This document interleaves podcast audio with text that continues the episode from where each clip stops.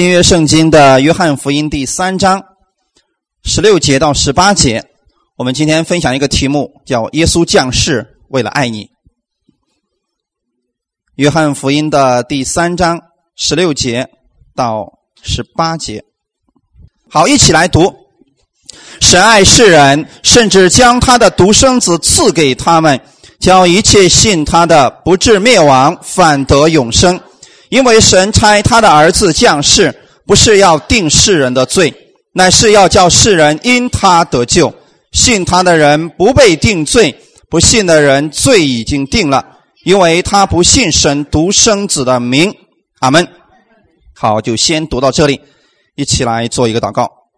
天父啊，我们感谢赞美你，谢谢你给我们这个时间，让我们一起在这里能够敬拜你。我们也相信。今天你在我们每个人的心里边，你在做工当中，因为当你把你的独生爱子耶稣赐给我们的时候，你就让圣灵永远住在我们的心里边。无论我们哪里去，你都与我们同在。今天在新的一周开始的时候，我们单单来仰望你，我们愿意从你那里得着你的供应，得着你的力量，愿意带着你的力量来过新的一周的生活。耶稣，你亲自安慰我每一个人的心，你知道我们现在每一个人的需要，你亲自供应粮食给我们，把以下的时间完全交给你，奉主耶稣的名祷告，阿门，哈利路亚。相信这段时间过圣诞节，我们说的最多的就是耶稣爱你。那么耶稣爱我们，他是怎么样来爱我们的呢？所以这一段经文，刚才我们读的约翰福音的第三章。十六节到十八节，这就是神爱我们的行动。我们要首先明白一件事情：这个爱不是一个名词，它是一个动词。我们来看啊，这里说的神爱世人，那么这段经文一开始是耶稣给谁讲的呢？是不是尼哥底母？一开始说有一个法利赛人名叫尼哥底母，是犹太人的官。这个人半夜的时候，是不是夜里来找耶稣了？然后他就问了一下，说：“啊，那么怎么样才能够进天国呢？”其实他还没有问之前，耶稣知道他心里想什么，是不是？耶稣说：“人若不重生，就不能见神的国；人若不重生，就不能进神的国。”然后后面的时候，紧接着耶稣说了：“神爱世人。”你知道，对于一个犹太人来讲，他们认为神只是他们的神，包括今天很多犹太人也仍然相信说啊。只有我们那个神最爱我们，你们都是不配的。很多犹太人今天还认为我们外邦人是不配跟他们一同去享受他们神的那个福分的。但今天耶稣在对尼哥底母讲这个话的时候，告诉他神爱世人。那么这个世人包括什么样的人？所有的人。阿门。上帝爱这个世上所有的人。有人说：“哎，这个人不配被神爱。”可是神还是爱他，这就是神的爱。他是不看我们的行为，不看你做了什么，他仍然爱你的那一位。尼哥底母啊，他这个人非常知道律法，他精通律法，他也教导别人去遵守律法。但是这样一位以色列的先生，他就不明白圣灵的事情。当耶稣说：“你必须重生。”一个题目怎么说的？人都已经老了，难道再钻回母腹里边再出来一次吗？那么钻回母腹再出来以后算重生吗？不算啊，你不过还是回去又出来一回，不叫重生。所以他不明白的情况下，耶稣说了：那么重生就像什么呢？说风怎么样刮，是不是？圣灵的工作也是如此。可见呢，这个犹太的先生。他虽然教导别人律法，但是他就不明白圣灵的事情。我们这个时代是不是圣灵的时代？所以我们要明白圣灵的事情。我们不仅要明白神的话语，还需要明白圣灵，对不对？如果没有圣灵，人没有办法读懂这本圣经。很多人有知识，但你有知识不代表你能够明白圣经里面讲的是什么。因为这本圣经如果借着圣灵的话，他给人带出来的就是什么？生命，阿门。简短的一句话能够拯救一个人的生命，这就是这本书圣经的魅力，它是一本充满生命的书。阿门。神在这里边讲了许许多多关于耶稣的事情。其实这个原因是什么呢？因为一开始的时候，上帝造好了这个世界，把亚当和夏娃放在伊甸园里边，让他们享受神所造的，是不是？可惜啊，他们犯罪了。从那个时候开始，整个世人都落在了罪恶当中。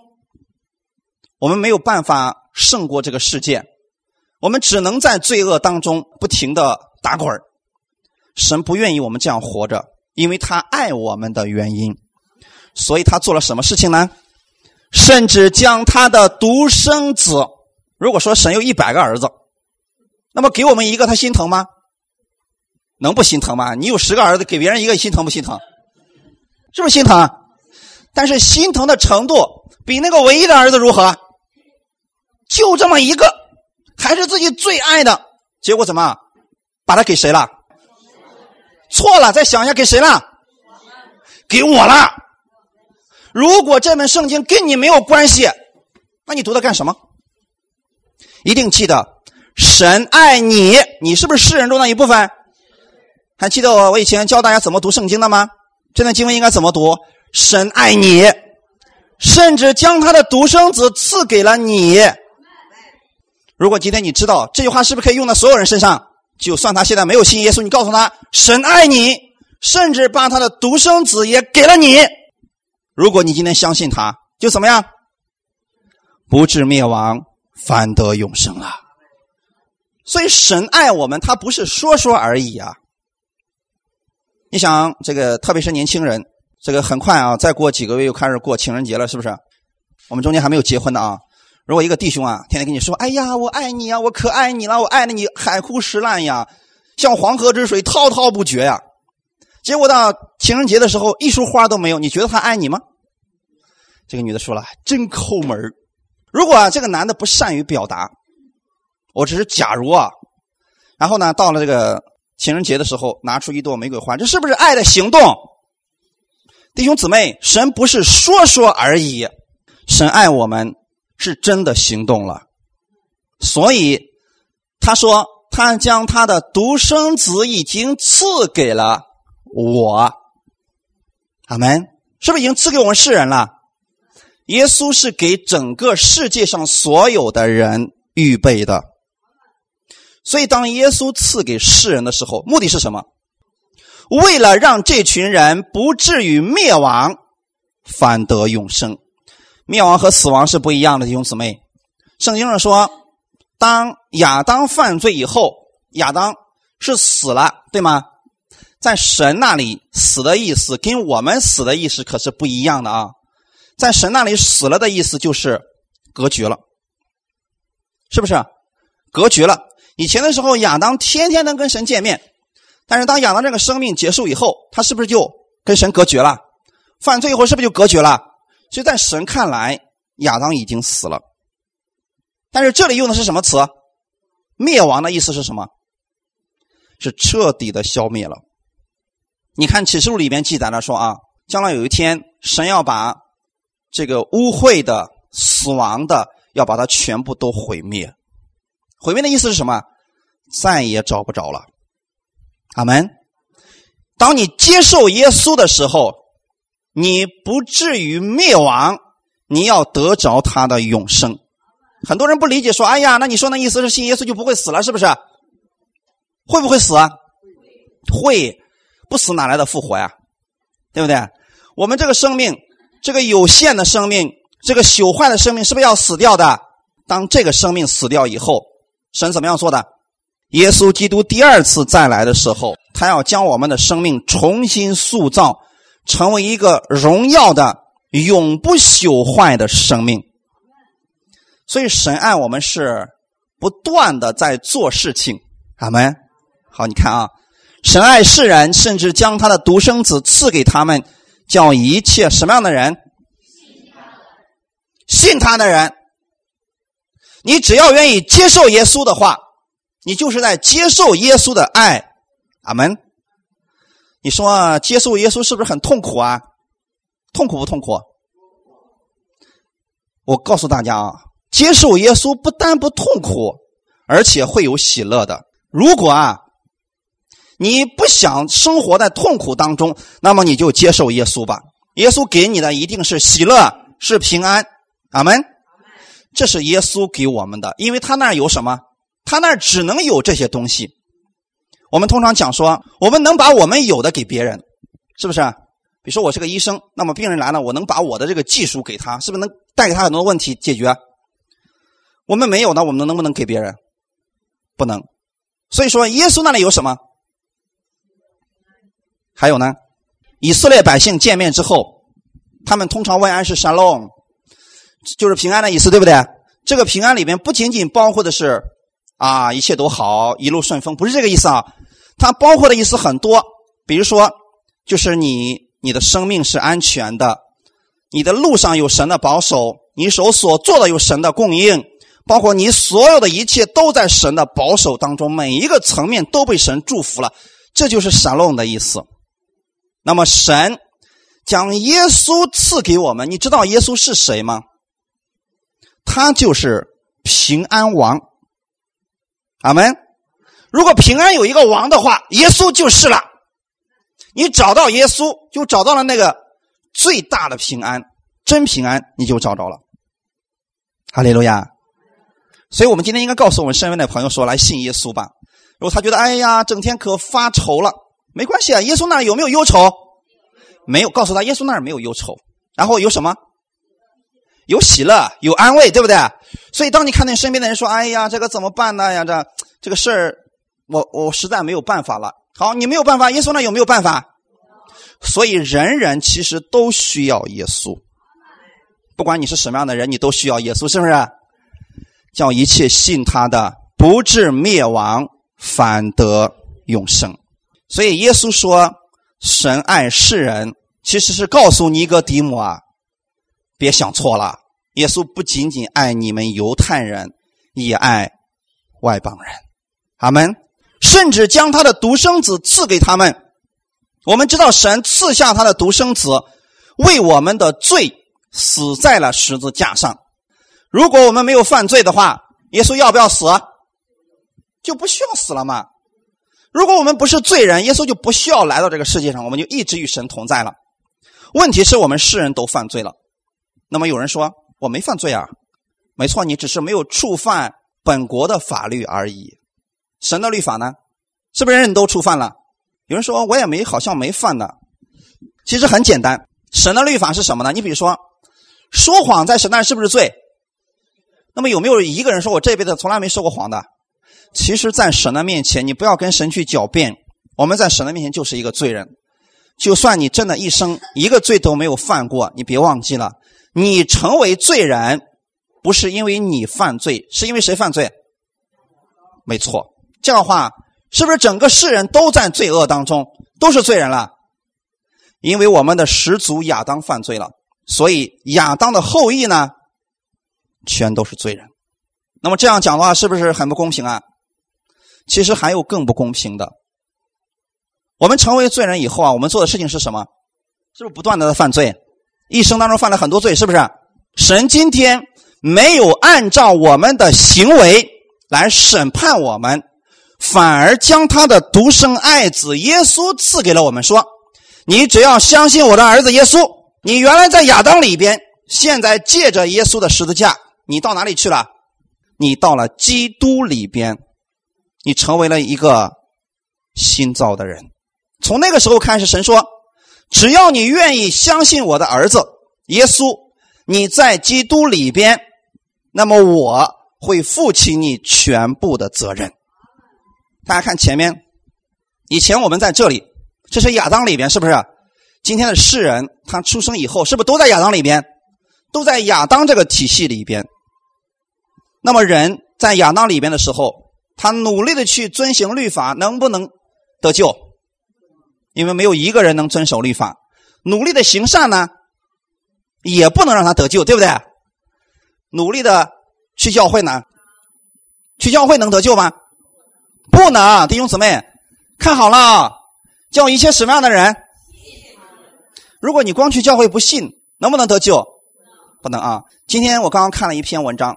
这个题目是这么说的啊，说某某某人呢，他盖了很多的教堂，他资助了许许多多的这个孤儿上学，难道这样的人不该去天堂吗？弟兄姊妹，这样的人该去天堂吗？你们觉得能进天堂吗？为什么？没错，有人说：“哎，这看起来有点不公平啊！”弟兄姊妹一定记得啊，如果进天国跟我们的行为有关的话，我们就都没有希望了。你要行善可以一辈子都行善，不要做一件恶事也行，是不是？可是没有一个人能做到这一点。所以，就算你在世上行了很多的善事，这个善事不能够拯救你，唯独靠着什么？信耶稣，阿门。所以在亚当里边，在基督里边，中间是什么？是不是十字架？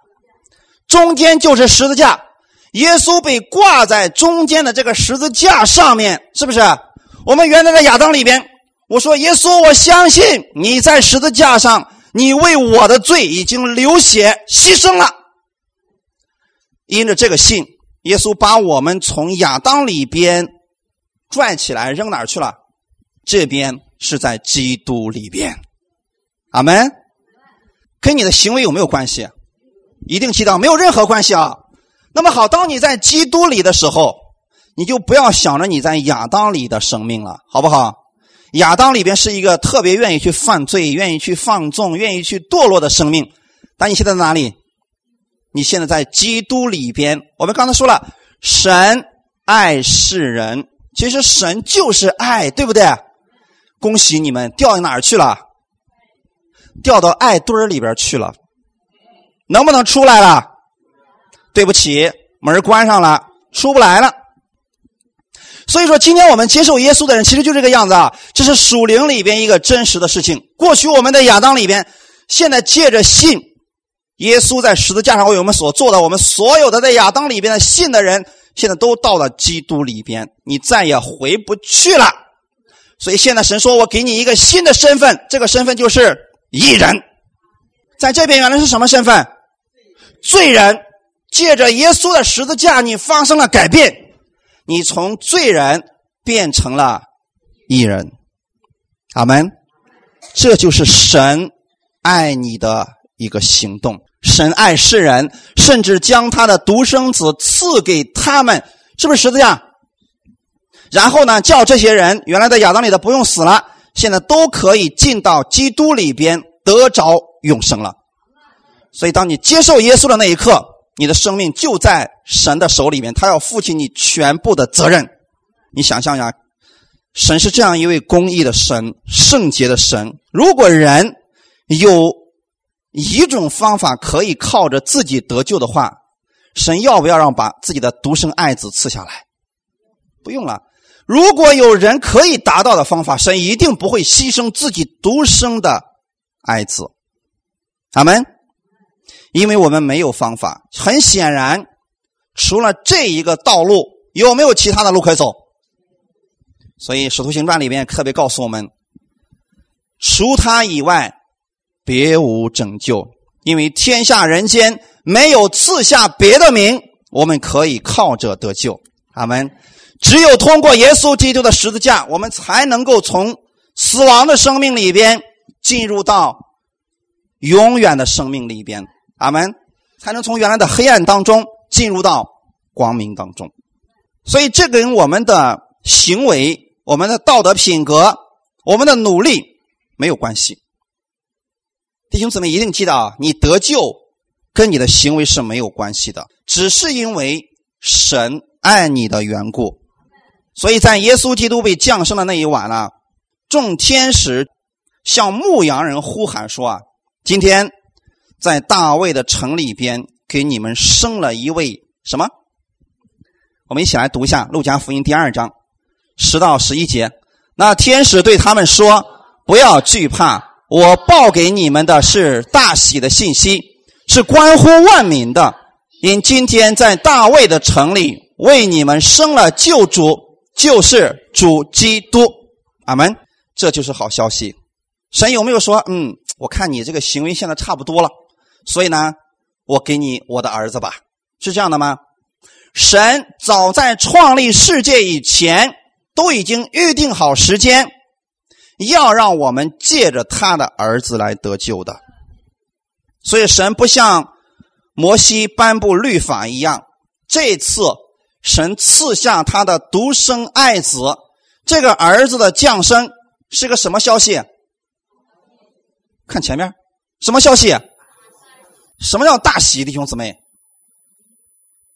生了儿子了吗？肯定是个大喜的消息啊！玛利亚生了这个儿子，是神给谁的？给我们的。所以，我们世人，当我们看到耶稣的时候，这就是一个大喜的消息，因为我们所有的人要因着他而得救了。哈利路亚！如果没有这个儿子，我们都没有希望了。所以，耶稣的这个名字是什么意思呢？就是旧约的约书亚，他们两个是完全一样的一个词。旧约是希伯来文耶稣啊，然后新约是耶稣。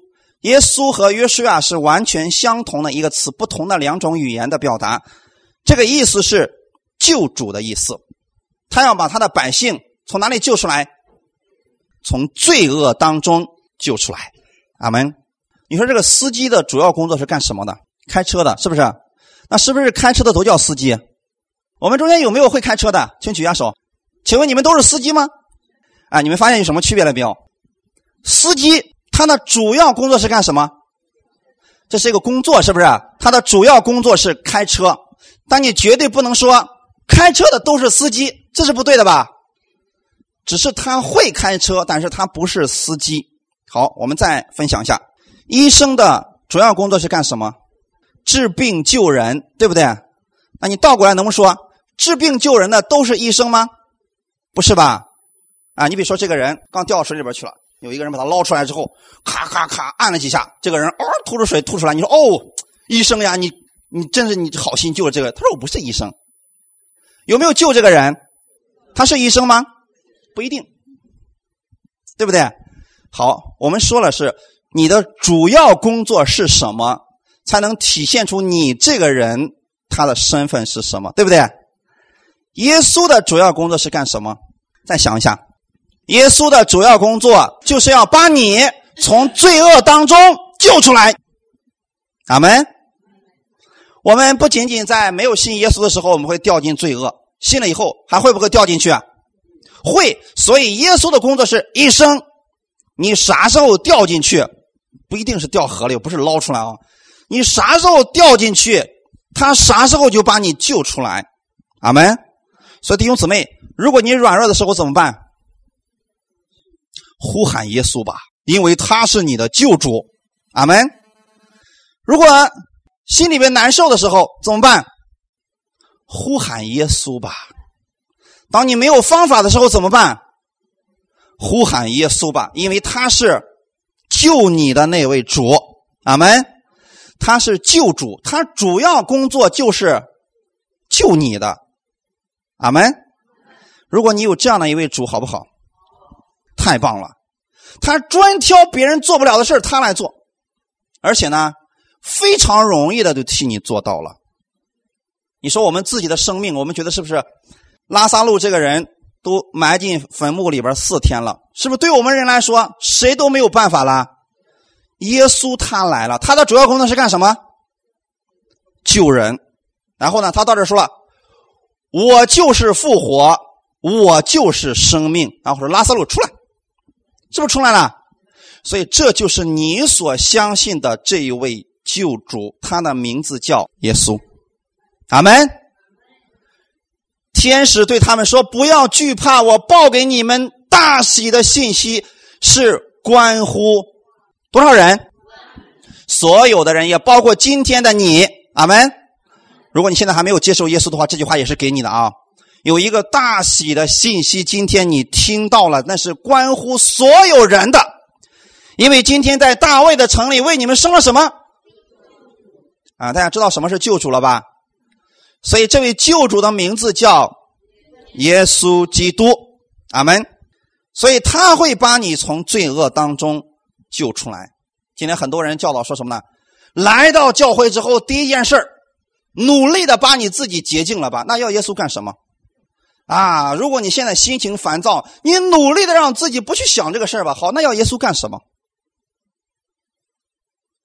如果我们人能做到这一点的话，我们是不是就不要救主了？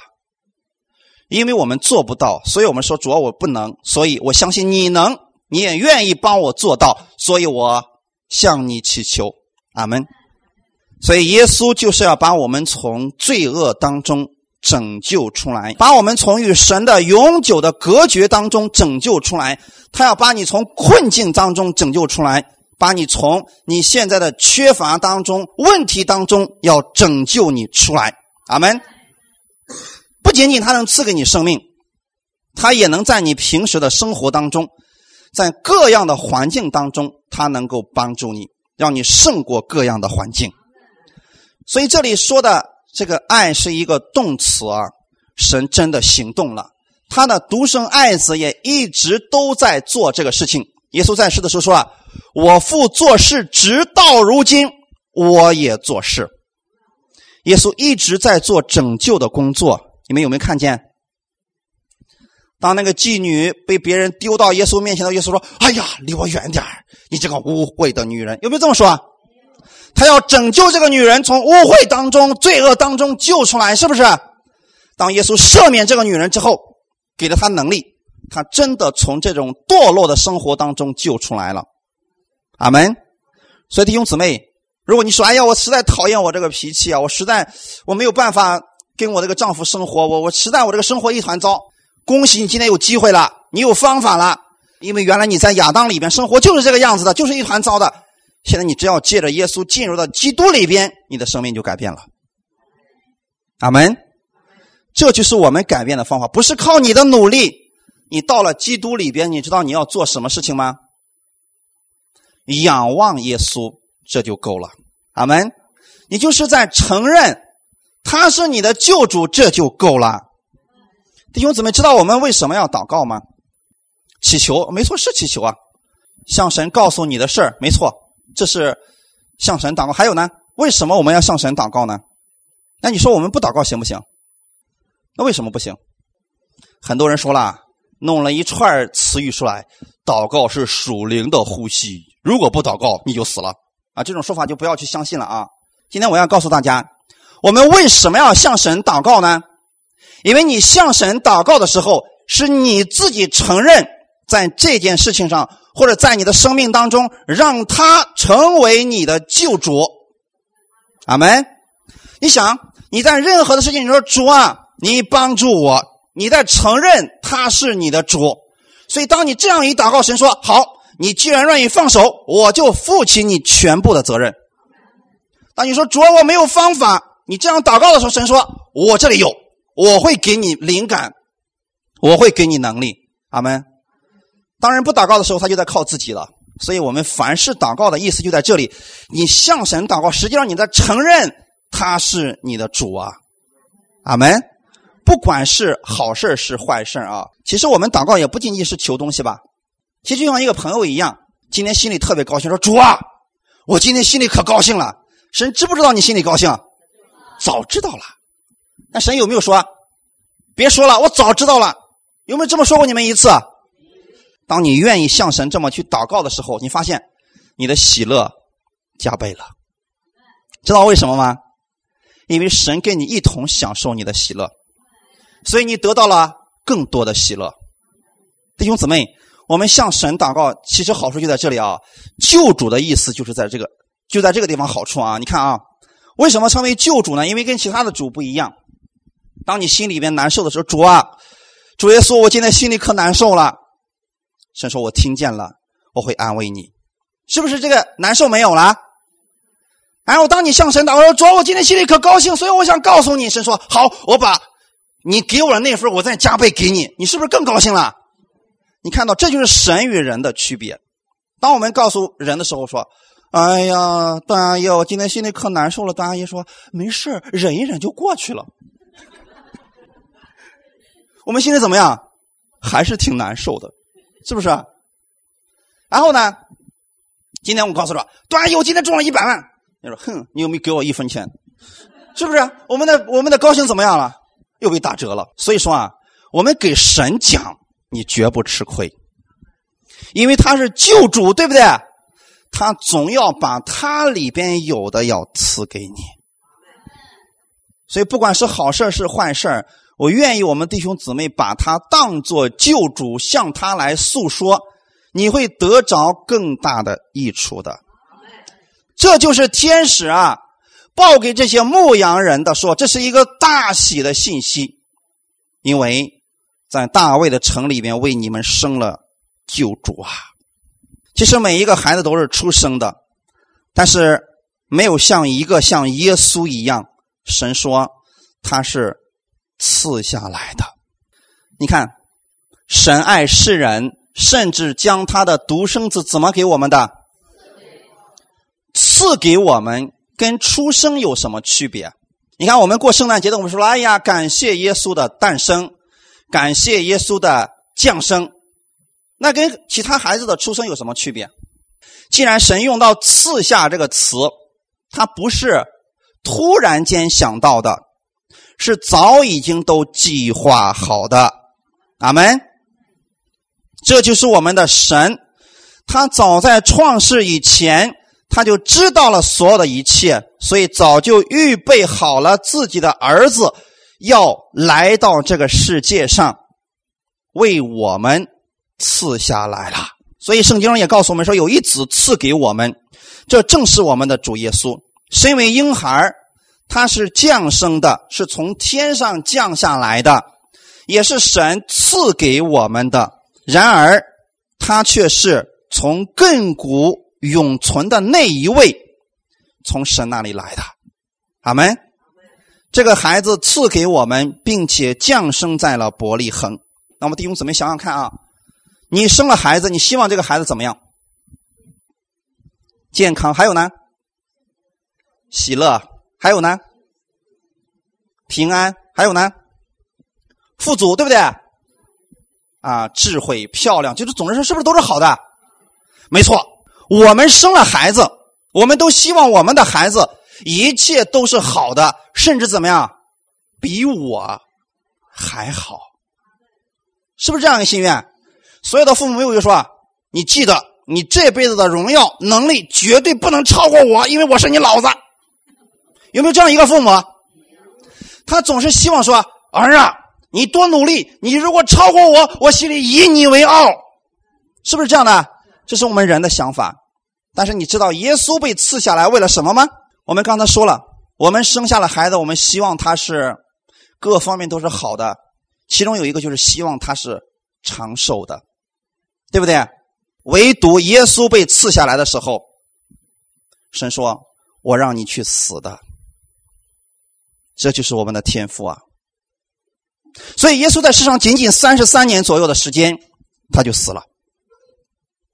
他的这个死亡，在他没有来到这个世界以前，神就已经定好了。弟兄姊妹，不是我们神太残忍，是因为我们。如果想得着永生的话，就必须有人为我们的罪付上代价。所以耶稣来了，他为我们死了。从此以后，你相信他，你就不用死了。阿门。他为我们成为了贫穷，所以今天借着耶稣的贫穷，他的富足就临到你的身上了。我们过去没有平安，那么现在。当这位主被赐下来之后，他长经忧患，他把他的平安赐给了你，阿门。这就是我们的主耶稣基督啊，在他那里有，就像你跟你希望你的孩子拥有一切的好处一样，这一切的好处其实都在耶稣那里。但是耶稣却把这所有的一切都怎么样了？都赐给了你，阿门，都赐给了你啊。所以我们生了孩子，我们希望他生活的更好，活得幸福。唯有耶稣天父差他到世上来的时候，是为让他死，为世人而死，为世人的罪付上代价。因为只有这样，生命的交换，我们才能够被神接纳，我们才得以被称为是神的儿子。所以我们在网上，我非常喜欢北京有一位姊妹，她就说了：“我乃天国一公主，被差到世上来。”啊，我每次看他说这句话，我心里特高兴。你知道他是正确认识自己的身份，对不对？我乃天国一公主啊，被差到这世上来了。啊，你想，你心情难受的时候，你想想这句话，你是不是心情马上就喜乐了？因为你知道了你的身份是什么。其实今天你是不是神的儿女？没错，是一定要确定的相信。阿门。你怎么样成为神的儿女的了？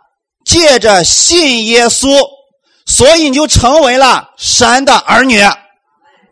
不是你行为好了啊，是因为神赐下了救主，他拯救你，把你从罪人就变成了义人。从此以后，你有一个身份，就叫做神的儿女。是不是天国的王子？在天国里面有没有仆人？天使是仆人，但你一定是王子，千万别搞错了啊！在那里都是什么？记得啊，在那里我们信耶稣的人，我们在那里都是王子，都是公主。阿门！太棒了！你这个身份呢，实际上是耶稣的死给你换来的。所以说，当你接受耶稣的时候啊，这个身份啊。就在你的身上了，哈利路亚！所以耶稣是神赐给我的，因为世人都犯了罪，亏缺了神的荣耀。那么耶稣来了呢，把你所亏欠的那一部分，他给你怎么样补上了？神需要的公义，需要的圣洁，需要的完全，耶稣那里有没有？有，他得着了这一切之后。他把这个能力又再次的赐给了你，阿门。所以神他把他的儿子赐下来的目的，就是让一切信他的，这就是包括所有相信耶稣的人，你都可以因着耶稣得救的。我相信呢，尼哥底母在听到这句话以后，一定是非常的震惊啊！他从来没想到说哇。原来上帝的心意是这个意思啊！过去他们一直以为啊，我们不断的教导人去遵守摩西的律法，只要他们行的够好，他们就能够进天国。耶稣来的时候不是这么说，耶稣说什么？你只要相信他，相信神所差来的那一位，你就得着了这个永生了。所以当时对尼哥底母一定是一个巨大的冲击啊！那么今天对我们来讲，是不是好消息啊？因为你们没有律法那一段所以你们没有什么冲击。你们觉得，哎呀，太棒了！这个消息实在太好了。你要相信耶稣，他就赐给你了。这就是神差遣他儿子到世上来的目的。好，我们再看一段经文，《约翰福音》的三章十七节，我们一起来读一下。因为神差他的儿子降世，不是要定世人的罪，乃是要叫世人因他得救。为什么神要这样说呢？耶稣来到世界上不是要干什么？啊，他直接就说，因为神他猜他的儿子降世，叫叫世人因他得救，不就完事了吗？为什么中间一定要加上这么一个词，叫做不是要定世人的罪呢？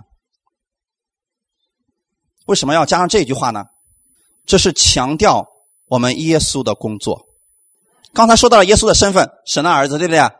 他拥有的一切给了我们。现在说他的是他的工作，他来到这个世界上，被降到这个世界上，他来了不是要定世人的罪，原因是什么呢？因为我们在没有遇到耶稣之前，我们被定罪的实在是太多了。世人。你看，特别是在我们今天这样一个发达的经济快速运行的时代当中，很多人是不是精神上、心理上都遇到了巨大的压力？很多人开始出现抑郁症，开始烦乱不安，甚至说惧怕、忧虑，甚至暴躁，这些问题越来越多。但你们知道最终的根源是什么吗？其实是因为定罪。定罪才是最深的根源呢。你想想看，人为什么会惧怕？很多人说了，不行啊，我今天不能去教会啊。如果我今天去教会的话，那这个月的全勤工资就没了。这是开始，对不对？后面紧接着说什么？这个月的房贷就有压力了。那紧接着说什么呢？孩子的上学生活费就有问题了，等等等，是不是连出一大串的东西就出来了？所以他得出一个结论说啊，我必须一直工作，还必须保证我的身体没有问题。所以在这样的惧怕之下，你发现惧怕实际上来自哪里？是不是来自压力？因为有各样的压力让他觉得非常的害怕。那么这个压力的上面究竟是什么呢？其实就是定罪。魔鬼在心里不断的告诉他：不要去敬拜神了，不要浪费时间去逛公园了，赶紧去上班吧，加班吧，加班吧！你再不努力，你的孩子怎么办？你的家庭怎么办？你的未来怎么办？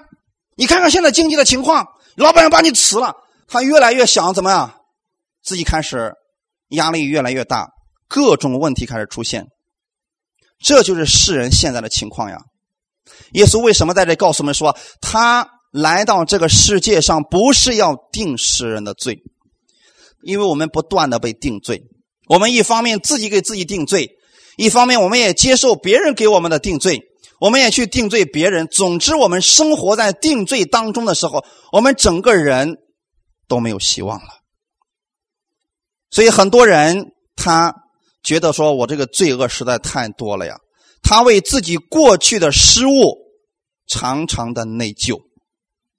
很多人自己过确实过去做了很多的错事，但是呢，他没有从这里边走出来，常常的晚上失眠睡不着觉，想起过去做的事情，他心里极其难受，结果把今天的时间也浪费了。其实这是一种定罪，是魔鬼让他知道你过去做了什么样的事情，这是一种定罪啊，弟兄姊妹。还有一些人自责，他觉得其实我可以做的更好的，可是为什么我没有那么做呢？在这种定罪之下，各种问题出现了，甚至很多人为自己啊过去失误的事情痛苦了一生，这就是活在了定罪之下。所以在这样的人身上呢，你会看到他特别在意别人说什么，是不是？别人两个人在那嘀嘀咕咕的，他一看他一眼，他就说：“哎，你们是不是在说我呀？”他已经被定罪吓怕了。其实这样的人到处可见。耶稣说他来了，不是要定世人的罪，要怎么样？乃是要叫世人因他得救呀。如果你今天生活当中或者心里边，其实这个可能没有人知道，只有你自己知道，这都没有关系。记得把它交给耶稣，他能够拯救你。他来了，不是要定世人的罪。你可以把这个世人换成什么？没错，神差他的儿子降世，不是要定我的罪，乃是要叫我因他得救。阿门。如果今天已经活在长长的定罪、自责、内疚、愧疚当中，神要把你从这里边救出来。阿门。好消息就是，耶稣来了。他不看你的过去，他反而要拯救你，脱离你的坏习惯，脱离你各样的问题内疚。阿门。从那个时候开始，你得到释放了，很多的问题就解决了。这就是为什么很多人说，总是给我发来信说：“任教师啊，为什么我过去的失眠，我在不断的听到过程当中我就没有了呢？”因为今天，如果人听到的不是定罪的道，而是让他得救的道。他就一定会从各种定罪当中被释放出来，他的身体、心里边都会得着自由。阿门。感谢主啊！其实今天医院里边的医生也知道，我们人的病，其中有一个重大的原因就是来自于压力。巨大的压力之下，导致我们整个人好像是气血不通了，导致了很多疾病的产生。但是感谢主，弟兄姊妹，当你今天知道。这个，哎呀，这个这个让我发愁的事情怎么办呢？呼求主耶稣，他是你的帮助，阿门。那个时候，把你所有的问题交给耶稣吧，你就不要去发愁了，因为在他那里没有忧愁的事情，阿门。看一段经文，《马太福音》的第九章十二节到十三节，我们一起来读一下。耶稣听见就说：“康健的人用不着医生，有病的人才用得着。”经上说：“我喜爱连续，不喜爱祭司。”这句话的意思，你们切去揣摩。我来本不是招义人，乃是招罪人。阿门。耶稣自己说了，什么样的人才用得着医生？没错，有病的人才需要医生，健康的人没事不会去医院里面天天去找医生的啊。所以这里边告诉我们，这实际上耶稣要说的是后半部分，是不是？什么样的人需要耶稣？是不是罪人他需要耶稣？所以耶稣说了，我来了不是要招义人，乃是要招罪人。因为什么？那个义人根本不会找他的。其实在这里说了是有一个前前提的啊，那些自以为明白律法的那些人。他们觉得自己是义人呐，所以法利赛人他是自以为义的人，哎，他们觉得说我不需要耶稣，因为我的行为很好啊。反而那些社会上边缘化的那些人，他们觉得是我不好，所以我需要耶稣。阿门。如果今天你觉得你需要耶稣，耶稣一定能够帮助你。我们这里边看了有一句话，耶稣引用了一段经文，就是我喜爱连续。不喜爱祭祀这句话的意思，你们明白吗？有没有去揣摩过？揣摩了也不明白。为什么说我我喜爱连续，不喜爱祭祀呢？看一下这段经文从哪里来的啊？耶稣用的这句话语呢，是在何西阿书的第六章六到七节。我给你们读一下啊。我喜爱良善，不喜爱祭祀。喜爱认识神胜于翻祭，他们却如亚当被约，在境内向我行事诡诈。所以，当我们读了整个何西阿书的预言的时候，我们就明白神为什么要这样说。因为何西阿提到了这个属灵里边的淫乱、属灵的淫妇，他在他的预言当中提到说，这些百姓啊不忠心守约，使神的这个。心呐受到了创伤，神为之而呼喊说：“以法莲呐，我可以向你怎么样行呢？”接着他告诉百姓说：“啊，他们的良善啊，就像朝霞一样；百姓的良善就像什么呀？朝霞一样，转瞬即逝。他们带了祭物来到神面前，以为说啊，神呐，你看我这一周可已经向你献上祭物了啊！就像我们今天的新约之下，很多人。”就把这个搞错了，说主啊，我告诉你了啊，今天我已经去过教会了啊。他是在干什么？他是在献祭，对不对？他是为了完成一项律法。神不要这个，弟兄姊妹切记，神不要这个。神要的是什么？其实神的意思是什么呢？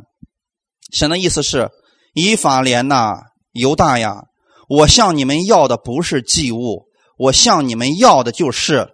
我要向你们施连续，你看到我们心，我们神的心了吗？其实我们神的心不是说你们来吧，你们都来聚会吧，都来参加礼拜吧，你们不来我就没有荣耀了。这不是神的心呐，神的意思是以法莲呐，犹大呀，你们来到我面前，我愿意把我的连续给你啊，我不要你的祭物，我要你接受我的连续啊，阿门。弟兄姊妹，今天我们为什么要向神来聚会呢？其实很简单，其实我不是让你来，是为了奉献，为了参加聚会，为了为了为了什么？是说你来吧，我愿意把我的连续赐给你啊，我愿意把我的供应，把我的能力赐给你啊。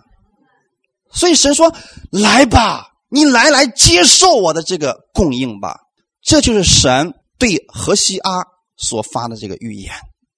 那么，耶稣用这句话的意思是什么呢？说法利赛人呐，放下你们的自以为意吧，你来接受我的连续吧。阿门。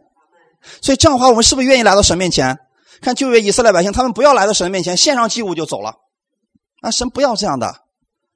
他说：“你承认你不能，好，你接受我的怜恤，我就把我的怜悯赐给你。”阿门。所以啊，世上只有法利赛人那样的艺人。他们自以为意，他们不要神的这个连续，但耶稣的意思是：你接受我的连续吧，我喜爱连续，对不对？就是他是一个乐意把他的恩典赐给人的神，连续是神恩典的一部分。阿门。神怜悯我们，连续我们，供应我们，是因为他是这样的一位神，所以你愿意来了，他是一个特别喜爱供应人。恩典的这位主。感谢赞美主啊！神呢，他是要照着我们能够领受的那个程度，要把他的恩典赐给我们。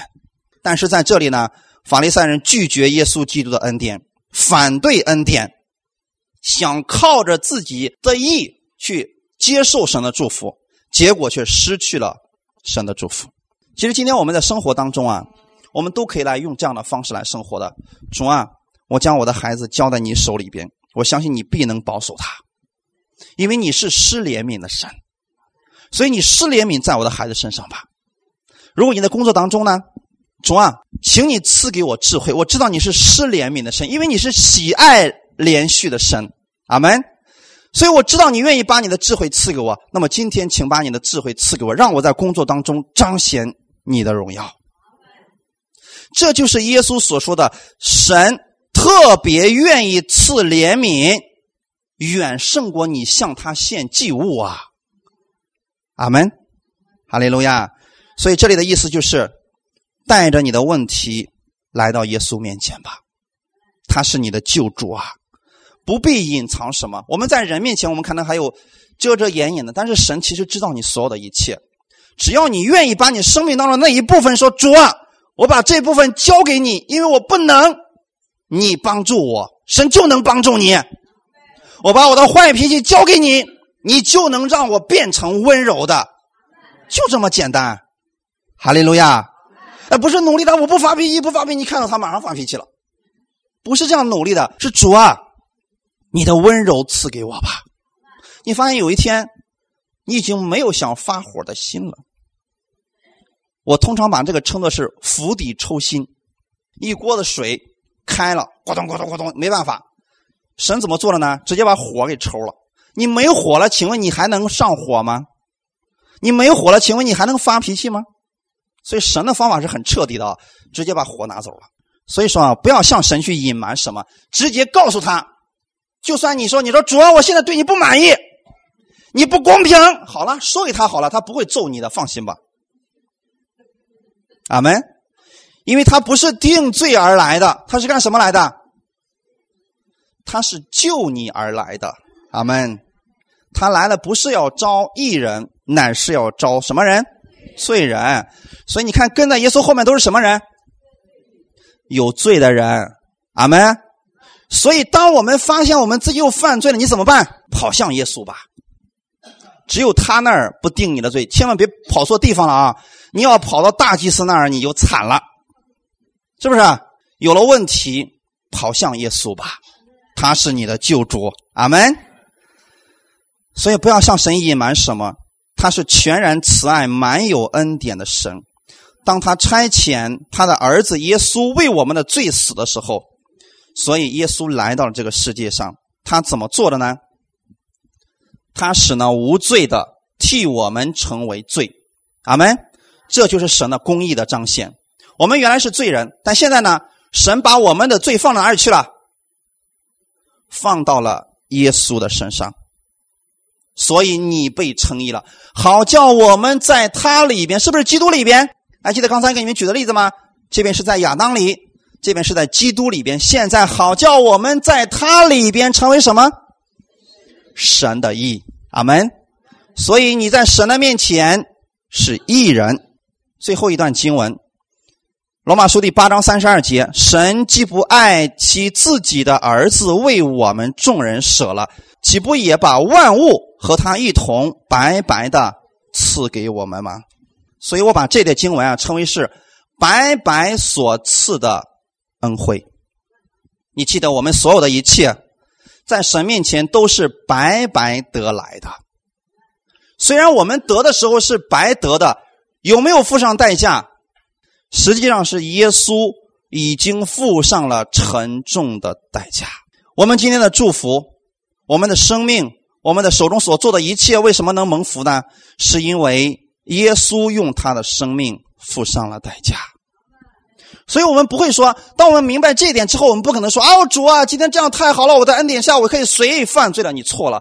当你明白你的这一切都是耶稣付上了极其沉重的代价为你换来的，你一定会珍惜这个恩典。阿门。所以耶稣是救主。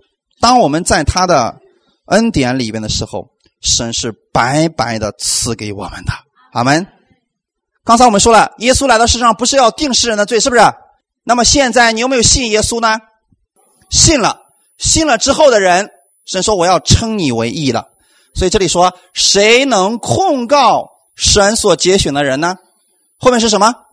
有神称他们为义了。阿门。其实今天有很多的人，他不敢称自己是义人。你们身边肯定遇到这样的例子吧？我哪敢称是义人呢？我顶多就是一个蒙恩的罪人呐，蒙神怜悯的罪人呐，还是罪人吧？圣经上怎么说的？神称他们为义人了。阿门。谁能定他们的罪呢？神不定你的罪，人也不能够定你的罪。同样的，你也不要去定别人的罪。阿门。为什么没有人能定我们的罪呢？因为有基督耶稣已经死了，而且从死里复活，现今坐在神的右边，这就是最好的例子。神不定你的罪，是因为耶稣已经替你的罪死了，他现在正坐在神的右边，他就是你的见证。那么你也不要自己给自己定罪了。哎呦，主啊，我不配得到这个呀！主啊，你看这个情况越来越糟糕了，我的生活会一塌糊涂。这就是定罪啊，弟兄姊妹！定罪之后会带着审判和刑罚。我们要首先明白一点事情：定罪和要求是不一样的。新约里面有没有对我们的要求？有，比如说，耶稣说：“我赐给你们一条新命令，是要叫你们。”彼此相爱，对不对？你们要彼此饶恕，互相扶持，是不是？这些都是要求，但要求不是定罪。定罪之后带的是刑罚的，弟兄姊妹。一旦定罪之后，后面就带着刑罚了。刚才我们读的《约翰福音》第三章十八节就怎么说的：不信的人，罪已经定了，他们的结局是什么？下地狱啊！所以定罪之后带来的是什么？是咒诅和刑罚呀！今天你不要给别人定罪啊，因为很多人说啊，啊，我咒诅你，记得这就是定罪了啊！不要说这样的话，你在咒诅别人的时候，你先把自己咒诅了，不要做这样的事情啊！因为今天神在你相信他的时候，他就称你为义了。神不定你的罪，你也不要定别人的罪，同时也不要接受别人的定罪。阿门。定罪之后带着刑罚、带着咒诅的，这才叫定罪啊！但是不代表说我们没有要求了，神还是希望我们活出他尊贵的样式来。阿门。就像刚才我说的那位姊妹一样，她是天国一公主。如果她每天这么宣告自己的身份，你记得公主走路是一个怎么走的？她不是这个样子。可怜可怜，我给点吃的吧。不是公主的样子吧？你们在电视上看那公主走路都是什么走的？她的眼是往哪儿看的？往上看的，所以你的眼要往哪看？上面是谁？这就对了啊！不要往下看，不要看左看右啊！看左边右边就看着人了啊！看地上就让你看的灰心了啊！一定要往上看，阿门！凡事往上看，那是公主的样式，那是王子的样式，阿门！好，一起来祷告，天父，我们感谢赞美你，谢谢你这样的爱我们。你爱我们，所以你将你的独生爱子赐给了我们，叫我们一切相信你的人不至于灭亡，反得永生。说今天我们为什么不被定罪呢？是因为耶稣他已经担当了我所有的罪，所以今天我在新的一周开始的时候，我也不愿意给别人来定罪，我也不定罪我自己，因为定罪那边含着刑罚和审判，我不活在咒诅当中了。因着耶稣的死，我已经脱离了律法，脱离了咒诅了。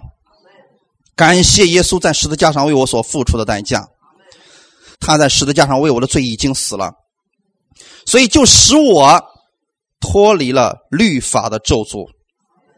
今天我在基督里边，我的身份是神的儿女，我是王子，我是公主，所以请赐给我力量，让我活出这荣耀的身份来。也让世人因着我看到神你的荣耀，因为你的荣耀在我的身上。天父，我为此而感谢你，给我这样的能力来更新我。我为此而谢谢你。奉主耶稣基督的名祷告，阿门。